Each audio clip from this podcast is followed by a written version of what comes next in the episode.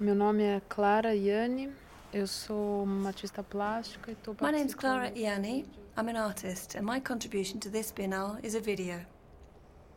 We're in an installation called Violence by the artist Juan Carlos Romero, made in 1973.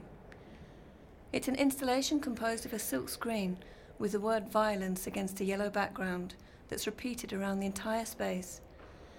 Below, we have a series of newspaper clippings.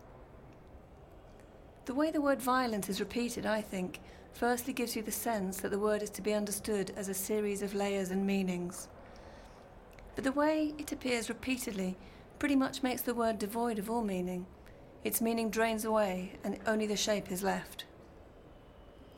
These two levels, of one of the newspaper clippings and the other of the word repeated, when put together form a very interesting relationship because if you really look hard, get closer and read what's written, you see that there are two things here that are related.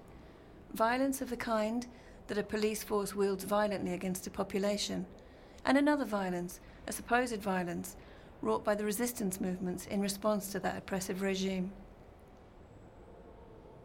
Coupled with a word that's shown repeatedly, that's what's presented to us here.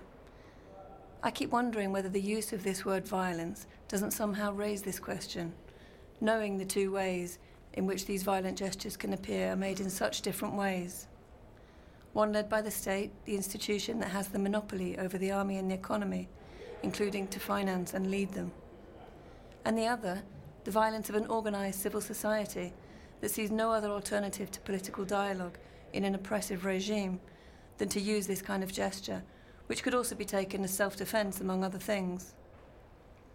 But then, how do we understand this word, violence? What meaning does it have? In these two contexts, the meanings are really quite different.